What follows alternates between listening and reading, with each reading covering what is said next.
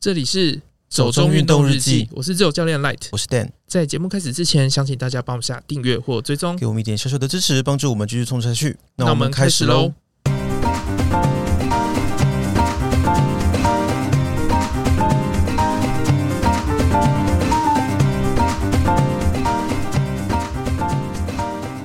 什么是滑雪场魔法？四个让人哭笑不得的心动恋爱理由。天气太暖，奥地利被迫取消滑雪赛事。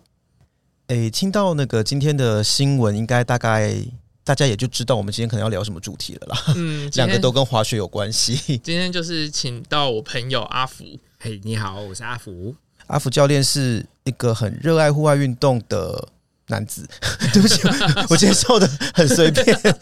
对，因为我是有看一下你的介绍，就是说从游泳到直排轮到冲浪嘛，对，然后最后是在澳洲打工的时候就认识了滑雪这个运动，对，那从此就爱上了滑雪这样子。对，所以我看说你是二零一五年的时候到日本白马的 Evergreen 滑雪学校去工作，是的，那时候就是去做教练了吗？呃，对，没有错，因为我是二零一四年在澳洲的 Mount Buller 滑雪场的雪具店工作，对。然后就觉得，呃，滑雪场的生活非常符合我的理想，就是能够把工作跟生活还有乐趣，就是做出一个平衡。然后就决定，我接下来要到日本了。那为什么决定到日本？因为我看说你从澳洲到日本，然后而且是就定居在白马了，嗯，然后就从此成为一个专业的滑雪教练，而且后来还经营一个小木屋民宿，是吗？嗯，是的。所以，诶、欸，就是我我我比较好奇的是说，那个从澳洲到日本是怎么选择的、啊？为什么会突然就是想说，哎、欸，那我要去日本这样子？是那个滑雪场魔法吗？因为我看你女朋友就是 哦，在那边认识。哎、欸，你要先解释一下滑雪场魔法是什么吗？就是它好像日文是什么 Garden Magic。嗯、呃，如果要说。滑雪场魔法的话，就是有个都市传说，是说在雪地上的女性看起来会比平常三倍漂亮。啊、这是什么说法？就日本有这样子的一个，就说那个雪会反光，就很天然反光、哦。对，就是打自然光，然后让那个整个脸色看起来很红润漂亮这样子。那男性有三倍帅气吗？嗯、呃，没有。这魔法也太性别歧视了吧？没关系，女生漂亮就好，男生帅不帅不是重点。好像也是啦。然后还有什么吊桥效应，跟肢体接触、啊？呃，对，我看看是不是还有什么，因为装备会遮住脸，所以好像会比较好看这样子。呃，就好像我们在疫情期间戴着口罩，好像大家的颜值都提升了，对不对？欸、对对，在滑雪的时候，我们要戴面罩，我们或者是我们要戴着那个雪镜，对，所以脸的一部分就。有点遮瑕的效果，然后看起来就会哎、欸，好像比平常还要漂亮。是这样认识到你女朋友的吗？嗯、其实不是，但是但是我觉得这个滑雪确实有帮我们的感情加温。哎、欸，所以你们是在雪地认识，还是你们是在别的地方认识？只是有共同兴趣？呃，我们是在台湾认识啊。哦，哎，哦，对，我们是在台湾认识。呃，认识的过程跟滑雪其实没有关系，而是在。我朋友的桌游店里面认识，桌游店，好好哦，这么跳痛，对，很跳痛。然后我女朋友她是一个很文艺少女的那种感觉，可是我发现她是一个运动神经非常好的人，她是骨骼惊奇的练武奇才，我好羡慕哦。对，最近讲到练武奇才都有点对别的意思。对，对他他他真的是练武奇才，因为他第一次来找我滑雪的时候，我真的对他突飞猛进的速度有点吓到，就是我从来没有看过学的这么快的人哦，真的、啊。因为是一张白纸嘛，所以更好学。一张白纸这里也有哦。那你要不要赶快去？可是我觉得我不会是骨骼惊奇的那个人，因为我就是以身体不协调出名的。哦，但是滑雪是不管是任何人，其实都可以玩的很开心的运动。诶，我是有听朋友说过，说滑雪是一个非常好减重、非常好塑雕塑身形的一个运动，因为非常的累。嗯，对，他很累。对，因为我之前待法国嘛，然后也蛮多朋友就是可能会去阿尔卑斯山滑雪，对，然后他们去上那种课，然后有一个人说他去上了十天的滑雪课，就瘦超级多。他说每天就是一直摔倒，然后把自己从雪里面拔出来。他说到最后就是每天都精疲力尽这样子，所以他觉得瘦身效果非常的好，这样子。嗯，对，因为其实滑雪虽然我们感觉上是只有在动下半身，但是对初学者来说，因为常常会呃，比如说。坐在地上站起来，或者是跌倒在地上爬起来的这个过程，其实是全身的肌肉都会运用到的。对对，只要你晚上回去不喝啤酒，基本上你是瘦身效果蛮好的。可是有可能不喝啤酒吗？不可能。运动完好像大家都会喜欢喝一点酒精饮料，尤其是滑雪，你在那种呃很冷的天气，然后你运动了一整天，身体很热，然后降温下来的时候，就会。对那种气泡类啊、酒精类的饮料会有一种渴望，可是这跟日本文化有没有关系啊？因为我觉得日本人好爱喝啤酒。我觉得日本女生尤其哎，哦，是女生吗？嗯、真的，日本女生尤其，我以为那是因为他们上班的一个文化之类的。我觉得确实是日本文化的一部分，因为以前我在日本留学的时候。我身边的大学生同学，就是社团女生同学，基本上每个人家里都一定会有啤酒，嗯，回家都会喝酒，这样子很少，反而是相对很少遇到不喝酒的女生。对，哎、欸，对不起，您刚刚提到说那个你在日本留学，哦，对，所以是在日本学什么呢？我那时候只是去读语言学校，在京都读了一年。哦，京都哎，对，赞哦、嗯，京都是好地方，我好想好想念京都。你到台南就好了，反正都知道台南是台湾的京都，好哦，没错，没错。所以是因为这个理由，让你对日本比较熟悉，所以才会决定在澳洲这边结束之后要回到日本去工作吗？它算是一部分的理由，因为呃，我会去读语言学校，就是我大学毕业当兵的过程当中，觉得我对大学的。呃，我读的科系其实我并没有那么有兴趣，然后我想要找一个将来可以谋生的工具。但因为我本来就是阿仔嘛，我从小就是看 看动漫，然后玩游戏长大，所以本来就对呃动漫有接触。然后因为以前大学在动漫社的时候，我也有学一些日文。对，那后来我觉得我对日本文化、对日文有兴趣，所以我就去学了。嗯，那读书读了一年，考了日检的一级之后，就。想要用这个方式，呃，用这个一级去找工作。那那时候回来台湾，在 Panasonic 确实有找到工作，但做了一年多之后，我觉得我其实不是一个这么喜欢坐在办公室的人，所以我开始去打工度假。对，然后在打工度假这个过程当中，在滑雪场工作之后，发现啊，这就是我一直在寻找的，可以有一个工作跟生活的平衡的完美的地方。嗯，可是我的语文能力在澳洲其实相对不是那么的被需要。嗯，然后而且我那时候还未满三十岁嘛，我还可以在日本。嗯、哦，OK，对，我还可以到日本打工度假。那因为我本来就喜欢日本文化，嗯，所以我就那时候就决定说，好，那我接下来我要去考滑雪教练，对，然后以滑雪教练的身份，试着在日本的滑雪学校或滑雪场周边找到一个工作，然后申请工作签证，住在日本，然后就在滑雪场周边生活。话说，其实赖特以前也在澳洲的滑雪场工作过，对啊，嗯嗯，然后赖特也是一个喜欢日本动漫跟日本文化的人，嗯，那你为什么没有走上这条路呢？你说起心动念吗？走上这条不归路，有这么不归路吗？哎、欸，可是因为就是好像听说打工度假是需要日本基础语言能力的嘛，嗯哼，对啊，然后那时候就还没考啊，OK，对，对，那时候 N 三都还不会。嗯刚才不是问到说，就是我在京都读书，对于我为什么会选择在日本常住，对这件事情，我觉得还有蛮大的影响。就是我本来就是因为喜欢日本文化，所以去学了日文，并且想要以这一个能力作为我呃将来讨生活的一个嗯工具嘛。对啊，所以我在澳洲打工度假结束的时候，我具备中文、英文跟日文三种语言能力。对。那我知道，在日本，他们其实是需要中文跟英文人才的。嗯，那同时我又能够讲日文的话，三国语言的人才是相对比较被需要的。我刚刚其实就是想问这个，因为我觉得一般来说，作为外国人啊，其实我们比较不容易在当地找到一个正式的工作，因为很多时候是说。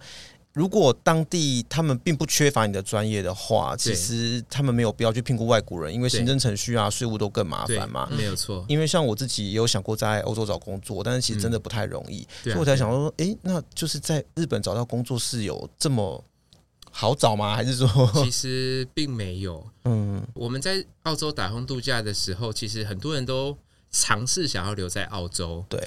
可是对于澳洲政府或澳洲的公司来说，为什么我要雇佣这个人？这个人有什么专长吗？对，这通常会是公司第一优先在考虑的事情，嗯、因为要雇佣一个外国人，要帮他申请签证什么的，其实对公司来说是要花钱、要花时间，然后很麻烦的事情。对、嗯、对，所以如果这个人没有特殊专长的话，通常公司也不太会特地要去雇佣他。嗯嗯，对啊。那有些大型的公司或旅馆，为了要有足够的房务人员或柜台人员，那可能会雇佣，比如说会。中文跟英文能力的台湾人，然后又、嗯、又会日文的话，那当然这样子的人才会比较容易被日本的企业录用。嗯，然后我也知道这一点，所以我觉得这会是我在日本讨生活的一个优势，很大的优势。然后再加上我又有滑雪教练证的话，嗯，那会讲三国语言的滑雪教练是相对在日本比较少的。嗯，所以那时候是你在日本才考教练证。对，我在澳洲打工度假结束，就二零一四年我打工度假结束之后，我在二零一五年的三月，我就先用观光签证过来考。哦、嗯，考完之后，所以我是带着三国语言的优势，教练的证照，嗯，然后再拿打工度假签证过去滑雪场工作。所以，呃，有了这些条件，这些公司他们就会比较愿意雇佣雇佣你。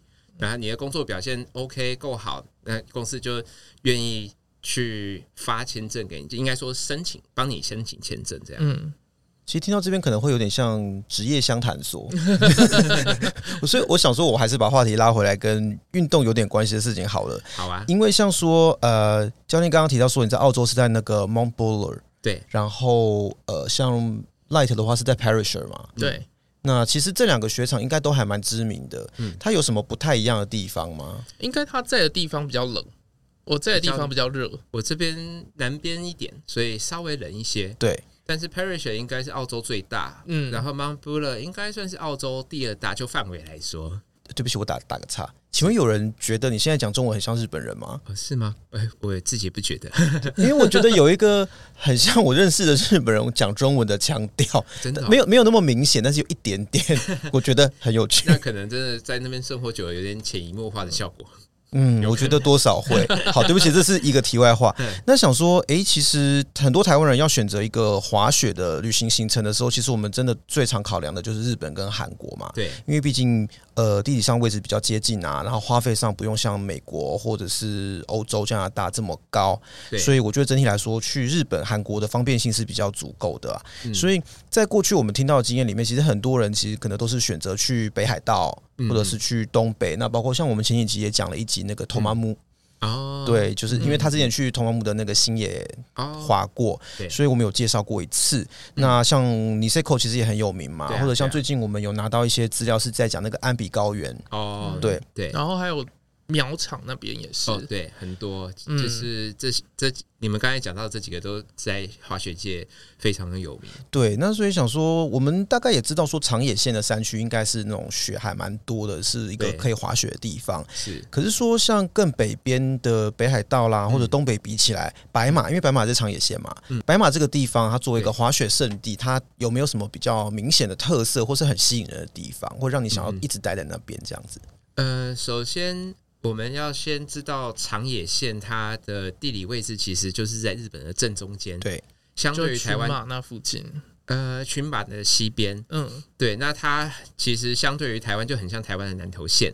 嗯，那南投不是有中央山脉吗？对，呃，日本也有他们的中央山脉，在我们那里叫做北阿尔卑斯山。嗯嗯，对，所以白马村就是在日本的北阿尔卑斯山的山脚下，然后它标高大概是七百六十公尺左右。嗯，然后旁边就是标高两千六百、两千八百公尺的山，所以在白马村里面可以直接看到一整个北阿尔卑斯的山脉。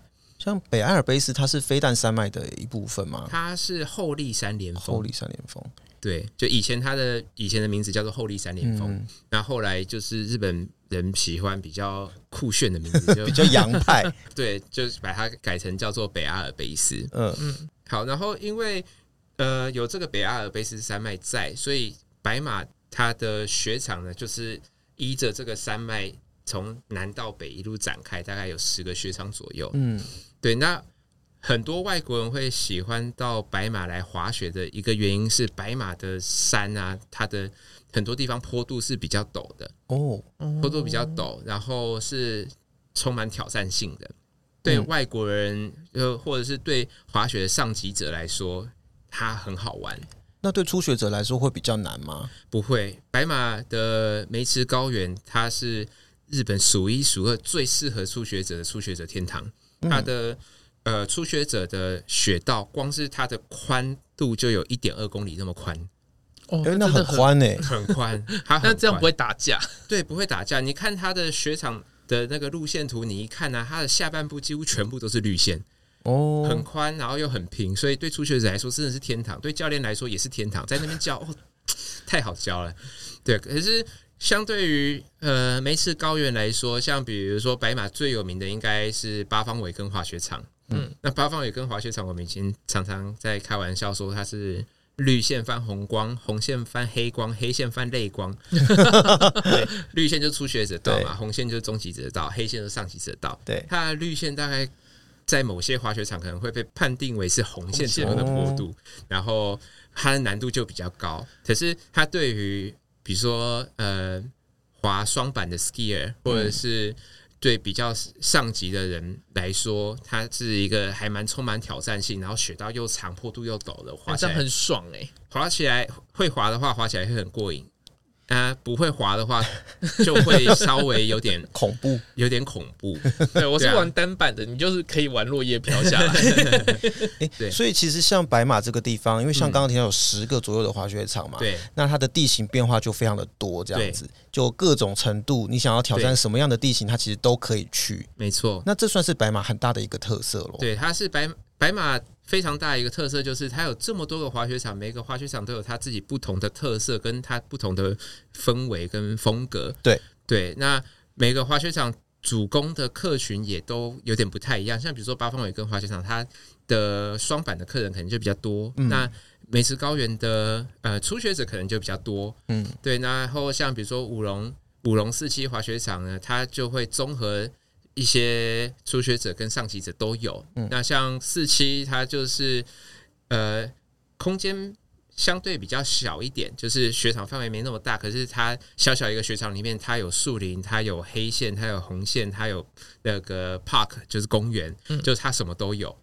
那或者是像最北边的。呃，白马国际 Cortina 滑雪场的话，它就几乎整个雪场里面的树林全部都可以滑，然后它的后山也可以滑，所以喜欢树林啊，喜欢滑界外的人就很喜欢去 Cortina 滑雪。嗯、那或者是像白马盐月滑雪场的话，它虽然是比较矮一点、比较小一点的山，可是因为它刚好是在北阿尔卑斯山前面的一个小山丘，所以在盐月的山顶上可以就是眺望一整个北阿尔卑斯山脉的美景，所以盐月的话，它又是另外一个不同的风格，是它的景色很漂亮，然后它有很多的山壁，对 snowboard 就是玩单板的人来说，它可以有很多的地形去跳啊，去去玩，然后也是一个非常有乐趣的雪场。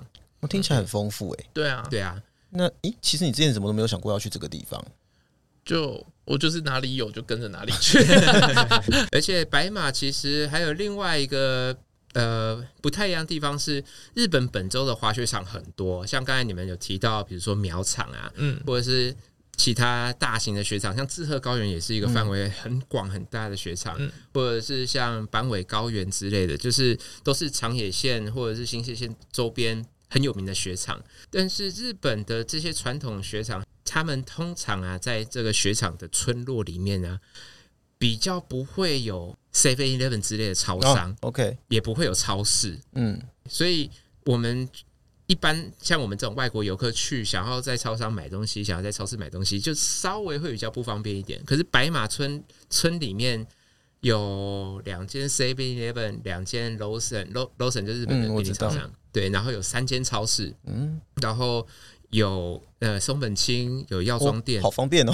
对，就基本上生活机能很方便，然后什么都有。是因为它离城镇比较近吗？呃，其实也不近，是因为那边比较多滑雪场关系吗？是因为那边比较早有外国人进去开发的关系。哦，OK OK，对，所以整个滑雪场的氛围会比较有点被呃外国人带动的感觉，哦，就比较会为了外国人而去做这些外国观光客。嗯、比如说在疫情之前，其实白马村的冬天，呃，外国游客的比例可能占了应该有六成左右，哦、这么高，六成到七成都是、嗯、都是外国人。OK，对，所以整个村落就是为了外国人去。服务、呃、改变的，嗯，对啊，那像比较传统的一些雪场，他们会保持了呃日本以前的滑雪场的氛围，就是你去滑雪旅行，你可能就住饭店，嗯、那你吃你喝，然后什么东西都是在饭店里面，饭店。帮你解决一切，你就不需要出去买东西。OK，对这种感觉。我问一个问题哦，那么多滑雪场啊，嗯、它会不会像那个九州那个温泉街一样，可以买一个票，然后进很多滑雪场？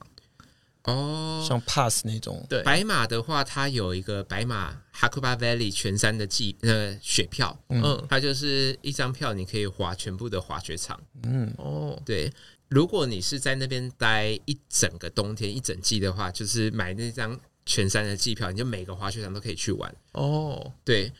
不过如果只是去那边滑，比如说两天三天的话，老实说，白马的雪场都。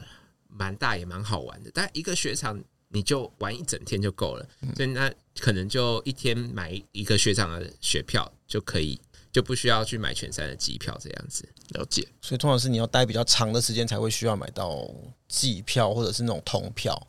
对，通常你至少待一个礼拜去买那个通票，感觉是会比较值得的。那我方便问一下，这样的通票大概要多少钱吗？这样的通票吗？如果是白马全山。季票的话，大概是日币十三万左右。十三万说贵，其实也没有到很贵啦。十三万日币台币，而且现在日币又这么便宜。对啊，就是以现在日币便宜的情况下，其实相对是很划算的。对啊，就是如果住在那边一个星期或两个星期，真的是蛮划算的。对啊，对啊，就还蛮不错的。那像这边的话，这种饭店或者是住宿的地方，它也都是 skiing ski out 这样子。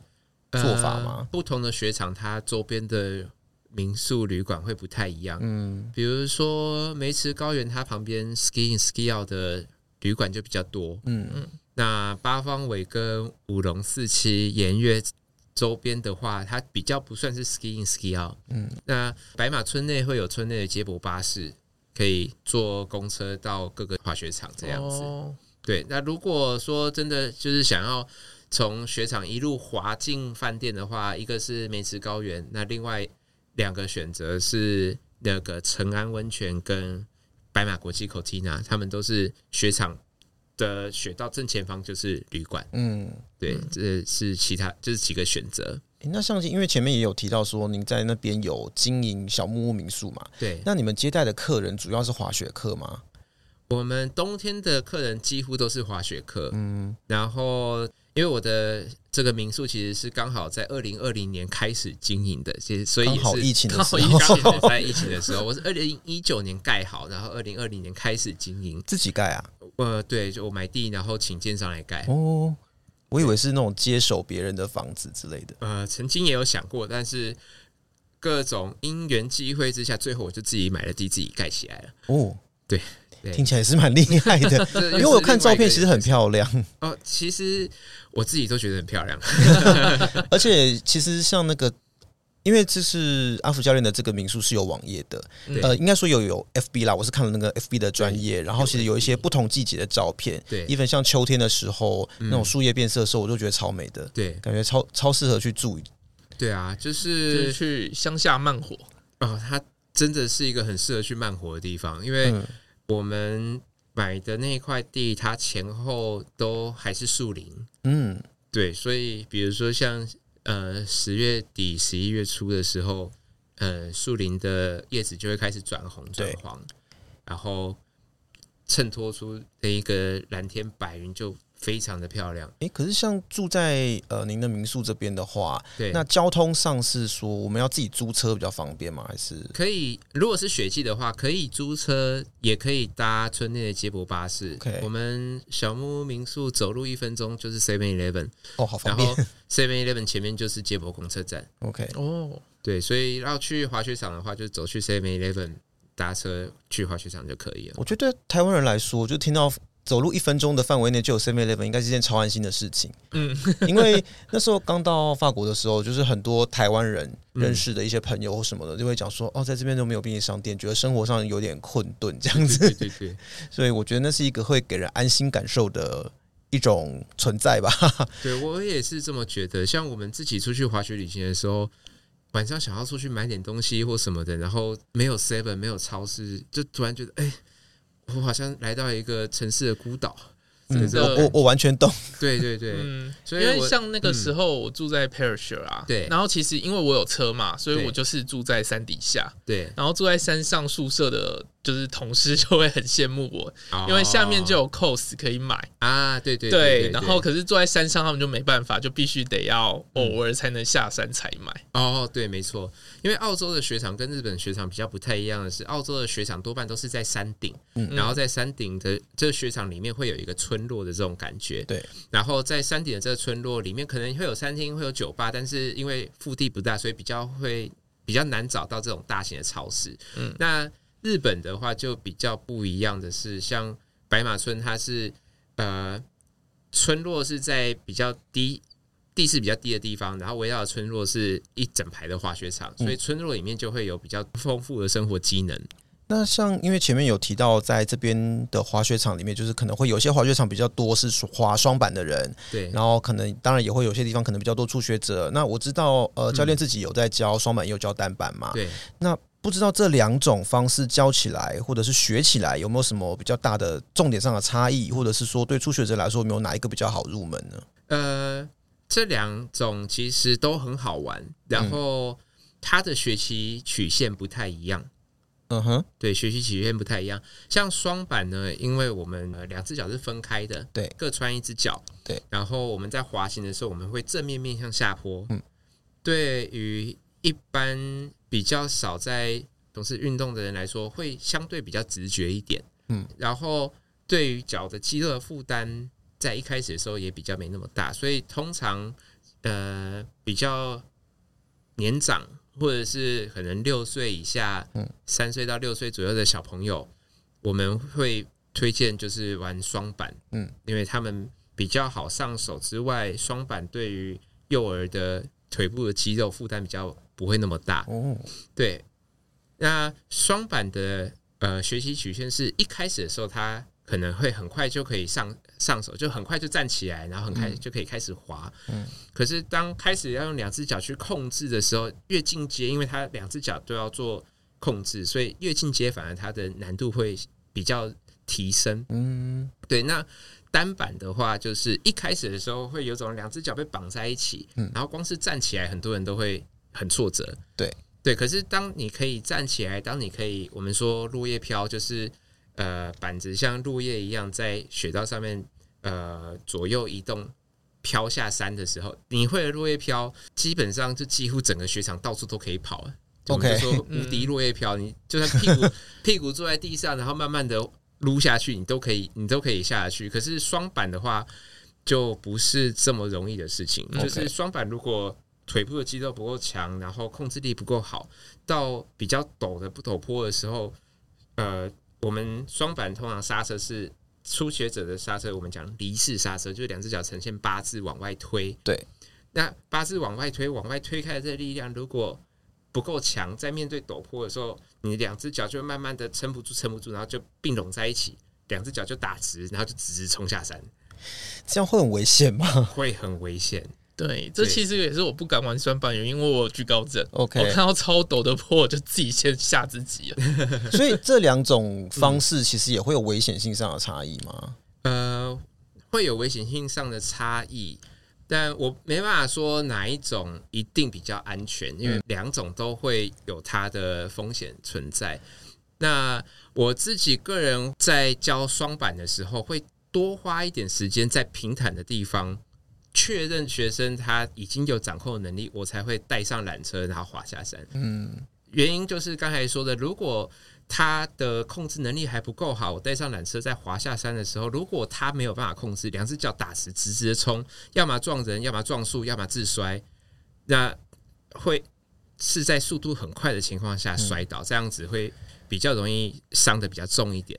那单板的情况是，呃，他因为两只脚被绑住了，嗯，如果他不会控制，他马上就会摔倒。OK，他马上就会坐下来，或者他马上就会摔倒。速度还不快的情况下，他就是摔倒的话，对，相对是比较不会伤的那么重，但不代表他不会受伤。嗯，可是就像刚才说的，只要他能够落叶飘，大概就可以。下缆车之后，然后慢慢的从坡面上面滑下来。嗯，因为我会这么问，是我到法国的第一年啊。嗯，然后我们我那时候也在念语言学校，然后我们有一个老师就是很啰嗦，所以大家都不是很喜欢他。对，然后那个老师是个。呃，算是一个老太太吧。她就耶诞节的时候就滑雪，因为其实我觉得法国人还蛮多，就是冬天会去滑雪的。结果她耶诞节去滑雪之后就没有回来。哎呦，然后就后来才知道说她去就摔倒，然后他把他的膝盖摔碎了。结果他就半年没有办法回来学校这样子。哦，对。然后那时候就觉得说，天哪，滑雪是一个这么可怕的运动吗？而且好像就是朋友也讲跟我讲说，好像每年只要到了春天，路上就会有很多拄拐杖的人，然后就会想说，天哪，滑雪到底是一个什么样可怕的事情，可是我觉得，因为是欧洲最多人滑 ski，是这样吗？呃，全世界玩 ski 就是玩双板的人，其实还是占了大多数，百分之七十到八十吧。嗯，就像刚才说的，呃，幼儿我们通常都还是会以教 ski 为主嘛。嗯，对，所以像欧洲那边，主要都还是以双板为主，而且其实。双板的控制能力是会比单板好的，因为它有两只板子，它有两个刃。我们说的刃就是板子的边，对，两个刃它可以去控制。只要你控制的好，其实双板的机动性会比单板还要强。所以你看，像巡山员 Ski Patrol，他们都基本上都是双板。可是这种东西有没有一个什么潮流上的差别？因为我。对滑雪的印象也是比较趋近于说，哎，就是滑双板，就是 ski，就是我以前的印象啦。嗯、可是那这几年我听到去滑雪的，好像好多都是滑单板的。嗯，它是有一个流行上的改变吗？还是？是啊，因为其实单板算是比较近代才发明出来的。哦，OK，对，大概三四十年左右吧。嗯，对啊，然后所以对年轻人来说，会觉得哎，好像滑单板比较帅，比较酷炫，然后。台湾的单板，应该说台湾的滑雪风气被带起来，其实有很大一部分是呃，当时在澳洲或日本打工度假的人，在滑雪场打工的时候学会了滑雪，嗯、然后把滑雪这一个运动带回到台湾。嗯，那年轻人在接触的时候，多半都会从年轻人觉得比较帅的 部分开始接触嘛。对，因为那个我之前有问过 Light，因为他有一个单板的滑雪板。对，然后我就说，哎，你是滑单板的？我说为什么？他跟我说帅。然后我说，嗯，好啊。可是因为我还有另外一个原因呐、啊，就是因为有在冲浪嘛，所以啊，那个控制上会比较接近。对啊，对啊。所以其实有在冲浪、有在玩滑板的人，去玩单板的滑雪的话，进入状况会比较快吧？会很快。嗯，对我自己本身在滑雪之前也冲浪冲了十年左右吧。嗯，对啊，所以我。在滑雪的时候，相对会比较快上手，因为板类运动它的一些基本的技巧跟呃理论其实都大同小异。嗯，那玩双板的话，它就会比较接近溜冰跟直排轮的这种感觉。Okay, 对，那我以前是我以前国中的时候是在玩极限直排轮的。嗯嗯嗯，所以我在澳洲的时候，我就拿着 ski 去试了一下，发现哎、欸，这感觉。也不难嘛，然后就开始滑双板那个时候，哦，所以其实也是会有一些可以触类旁通的东西。对对对。那像在这个教学的过程里面呢，啊，有没有遇过什么很特别的、很难忘的学生，或者是很有趣的事情？特别难忘的学生哦，呃，我女朋友算是我还蛮难忘的。她她的学习是因为在一起的吗？还是呃，我们是在一起之后我才教她。对，可是她的学习速度真的是快到我太难忘了。对啊，遇到天才型的学生，真的是遇到天才。就是我，比如说，好，我现在要教你怎么站在板子上直直的往前滑。通常一般大家都是呃往前滑的时候会觉得啊，速度好快，好可怕，然后会会摔倒啊，或者停下来，或怎么样的。他就是哦，好，直直滑就滑，嗯，诶。就会了，哎，就会一次吗？哎，对，就一次就会了。然后哦，好，那我们就下一步。然后下一步也是，哎，一次到位，哎，一次到位，就什么都一次到位。然后是三十分钟，我们就开始在教落叶飘，就是呃，就在教怎么双双脚穿着板子，慢慢慢的控制速度滑下坡。那是他第一次滑雪吗？那是他第一次滑雪，而且他是文艺少女。他可能就比较不怕吧。呃，所以是神经比较大条的意思吗？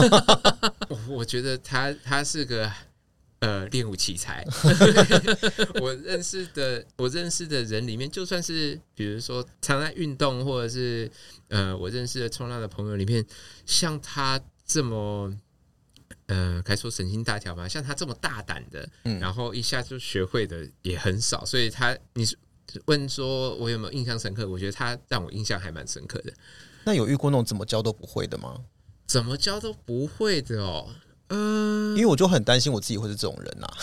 我觉得还好诶，没有到特别。通通常教不会，多半我会因为我自己是教练啊，嗯、我通常会觉得教不会，那应该是我教练有问题，然后我会一直想着怎么去把它教会。OK，、哦、那通常会在一天之内，呃，只要人数。是小班制，就人数不要太多啊。通常一天之内都会尽量让学生可以做到 ace turn，就是在那个斜坡上面连续的转弯。嗯，那就算是稍微慢一点的，好了，但一天之内也可以学到落叶飘。嗯，就是至少他能够自己控制板子的速度跟方向这样。嗯，那教练除了澳洲跟日本之外，你还有去其他地方进行过滑雪旅行吗？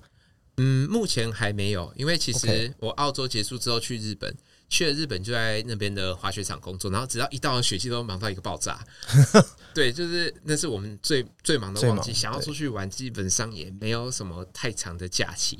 所以，如果是要出去玩的话，变成说你可能要夏天要去南半球滑，这样吗？对，夏天要去南半球，但是呃，因为我是拿工作签证嘛，嗯。所以夏天虽然我想要去南半球，但是又会想说，呃，为了我的签证，我还是继续待在公司工作好了。这样哦，对，所以是一个被签证绑住的状况。可是其实我之前有遇到一个同事，他是玩双板的，在 Pearl 教课，他是跟我说，他因为有这个证照，他可以世界去教这样子。哦，对啊，有些台湾的教练是冬天在日本，夏天在南半球。嗯嗯，对，那就比较。就是我们说逐雪而居，这雪在哪里，他人就在哪里，是雪上的游牧民族。对 对对，嗯、所以他们拿的签证就比较会是特殊一点的技术工作签，OK 之类的。嗯、那但是这种技术签证，它因为是比较特别，它可能就半年一签。嗯嗯嗯，对。然后我的目标是能够留在日本。永住，嗯，所以我会需要比较长期的签证，这样。嗯、那我中间如果离开日本超过三个月的话，呃，他就要重新计算。哦，对好，那我理解。对，就是确实会有这个问题。对，永住一般来说要在日本待呃十年以上，嗯、然后在这个过程当中，每年不能离开日本超过三个月。哦。对，所以我就有有点为了签证，为了永住，所以就就很像有些拿美国绿卡，他可能会有那种移民间这种状况，有一点类似。嗯、对，那除此之外，其实因为我是真的还蛮喜欢白马的夏天的，嗯，白马的夏天真的是非常的漂亮，然后玩的东西很多，嗯，骑登山车啊，爬山啊，滑水啊，SUP 啊，很多好玩的东西。真的是玩不腻。哎、欸，对，我好像有看到你的介绍上有写说，夏天的时候你就会教登山车跟 SUP 吗？对，登山车、SUP、滑水哦，滑水，对，都有。所以其实那边就是有河川之类的，是可以做这些活动的。有那边有呃，日本的人科三湖，就是有、嗯、有三个连在一起的湖这样子，那那边就可以玩这些水上活动。那像白马这个地方是有温泉的吗？有，它很多温泉。嗯，然后就有一个雪场是温泉啊。对，就是我想说它是有很多吗？还是说哦哦，还蛮多的，几乎每个雪场周边都会有一个到两个，然后白马村里面也有好几个这样子，嗯、所以又可以达到就是滑雪完立刻泡温泉。嗯，对啊，反正就是一个日本旅行的定番了这样子。嗯，真的。呃，滑雪场周边温泉最有名的应该算是野泽吧。所以以日本的雪场来说，你个人会最推荐白马？我个人在日本滑过这些雪场里面，目前我最喜欢白马。嗯，目前，但是因为我还有很多雪场还没有去过，所以我不能，我不会说白马一定是最好。嗯，对，但是我会很想去到处滑滑看。嗯，那目前我滑过的里面，就雪场的雪道丰富程度、地形的挑战性、生活的机能、交通的便利性来说，综合。来讲，我自己是最喜欢白马。嗯，那假设今天你不再受到这个签证的限制，你想什么时候出国，想去哪里都没问题的状况之下，嗯，你想帮自己安排一趟滑雪旅行的话，你会最想去哪里？我还蛮想去美洲跟欧洲，嗯，但是因为这些地方都有很多雪场，有没有一个比较特定的？呃，对我们拿加拿大滑雪教练证系统的人来说，我们应该会想要先去惠斯勒。嗯，对，因为我们的教练证系统是加拿大滑雪教练协会发的，然后呃，我们英文的缩写是 CAS，还叫 KC，就简称叫 KC。KC 的基地就在惠斯勒，对，所以我们多半如果真的能出国去滑的话，应该第一个都会想要去惠斯勒看看。嗯 就跟拿佩迪的潜水，就想去澳洲潜一下，大堡礁。